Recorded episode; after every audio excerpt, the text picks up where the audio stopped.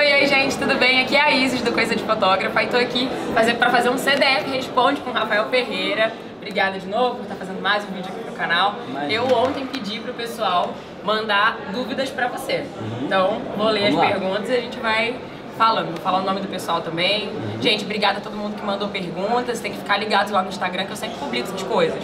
Às vezes tô com um pessoal diferente, aí eu peço pra mandar. Então, fiquem ligados lá também. É, cadê? Jorge Castro perguntou como foi pra você descobrir seu estilo fotográfico e se você vagou muito por outros ramos até se encontrar e se identificar. Boa pergunta. Ah, o meu estilo eu defini bem no início, né? Como eu te falei no, no outro vídeo, eu defini ele no início. Ah, eu tive que vagar por segmentos da fotografia. Eu já fotografei. Áreas, né? É, por áreas. Eu fotografei casamentos, fotografei ensaios, fotografei até festa de moinho, ah, fotografei famílias. Fiz, fiz muita coisa até eu descobrir o que eu gostava e o estilo que eu queria seguir. E aí foi indo aos poucos, né? Mas não foi um processo demorado, porque eu sempre gostei de experimentar muito, como eu também falei. Ah, Eu sempre gostei de experimentar muito, testar muito, então foi um processo que não demorou muito, ah, justamente por eu ser bastante ativo, eu, sempre- eu sou muito curioso, sempre ah, gostei de, de aplicar tudo que eu via de novo. Então ah, eu sempre busquei muitas referências também, eu sempre tive ah, a intenção de ter uma bagagem visual, de ter as minhas referências bem claras. Então eu sempre busquei referências dentro e fora do Brasil e isso também colaborou para que eu conseguisse definir o meu estilo numa velocidade um pouco maior. tá? Mas é algo que eu nunca fiz com pressa, por exemplo. É algo que eu sempre fiz de uma forma bem ah, tranquila, assim. Nunca apreciei, nunca procurei, ah, nunca tive esse desespero de tentar encontrar o que Sim. eu queria fazer. Até se tu for ver no meu portfólio, tem bastante coisa diferente, sabe? Tem bastante. Quem nunca? tem umas coisas bem diversificadas. Perfeito. Ah, pergunta da Tati Dourado. É, Ela perguntou como ter uma edição mais fine art em lifestyle. Lifestyle. É, lifestyle é fotografia do dia a dia, fotografia mais de rua. é, eu acho que é bem possível, sim. E exige que a gente tenha os mesmos conhecimentos para fazer outros tipos de edição e das mesmas ferramentas. Então, ah, as técnicas e os processos são bastante parecidos. Eu sempre digo que quando a gente domina as ferramentas e entende elas, a gente consegue ah, levar a nossa fotografia para o caminho que a gente quer. Então, a dica de como conseguir uma, uma edição mais fine art numa fotografia de lifestyle seria se aprofundar nas ferramentas no Lightroom e no Photoshop e buscar referências de cor, porque o fine art para mim pelo menos remete muito a cores vintage, cores ah, sombras bem frias e altas luzes bem quentes. Eu acho que isso pelo menos é o que me remete bastante à fotografia fine art e conhecer bastante ferramentas para conseguir aplicar isso. Então, bastante cor, bastante textura e ah, bastante referência. Perfeito. Até pegando o gancho que tinha pergunta do Júnior Campos. É, por onde que começa a tua edição? É pela pele? É pela cor? É pelo tom? É por onde? Pelo tratamento e se é no Lightroom também ou no Photoshop? Uhum. Boa, ótima pergunta essa. Ah, meu, normalmente os meus tratamentos, todos eles passam pelo Lightroom e pelo Photoshop. Eu não entrego foto nenhuma sem fazer essa edição completa. Ah, e a sequência, eu ao longo desse tempo, há seis anos que eu estou na fotografia, sempre pesquisando bastante, eu fui sentindo a necessidade de desenvolver um método em que eu conseguisse replicar em todas as fotos. Porque um problema que eu identifico bastante é que muita gente que quer aprender, quer editar, acaba fazendo uma foto de cada jeito.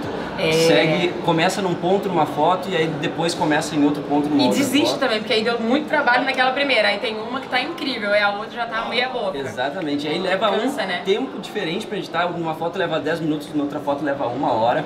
Então eu sempre desenvolvi, eu sempre busquei desenvolver um método em que eu conseguisse fazer para criar um padrão de cor, um padrão de pele, um padrão de tempo para favorecer a minha produtividade e fazendo tudo isso dentro do Lightroom e do Photoshop. Então, falando de uma forma mais técnica, eu uso o Lightroom para extrair o máximo da minha foto, começar a trabalhar uma cor e no Photoshop eu faço ajustes mais localizados, que a gente tem uma maleabilidade maior.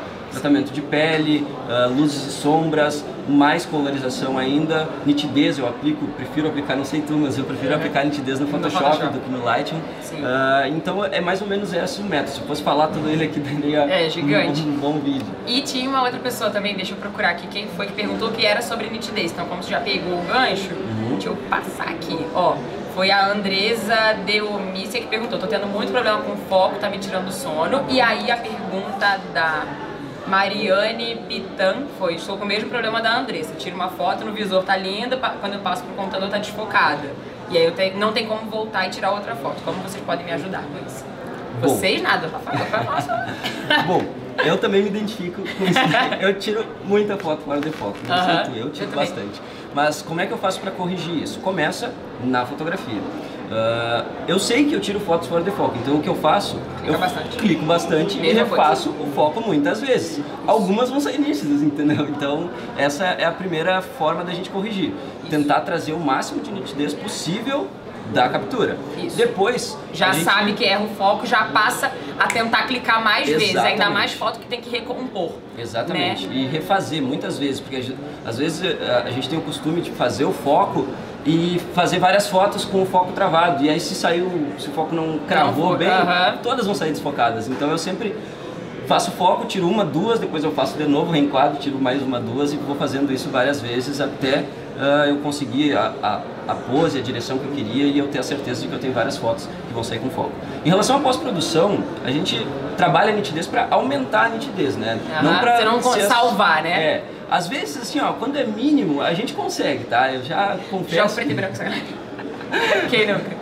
Eu confesso que eu já usei fotos, acho que não tem problema nenhum nisso, a foto estava boa, era a melhor pose que a menina tinha ficado, mas ela estava um pouquinho desfocada. Daí eu apliquei um filtro bem forte de nitidez, alta frequência, tá? Procura lá, filtro outros alta frequência, é um ótimo filtro Mas pra... tenham bom senso, pelo amor de Deus, é.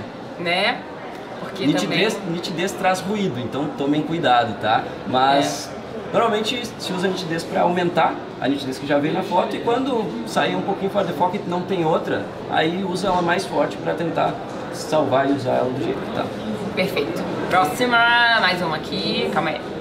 Ah, perdi. Cadê?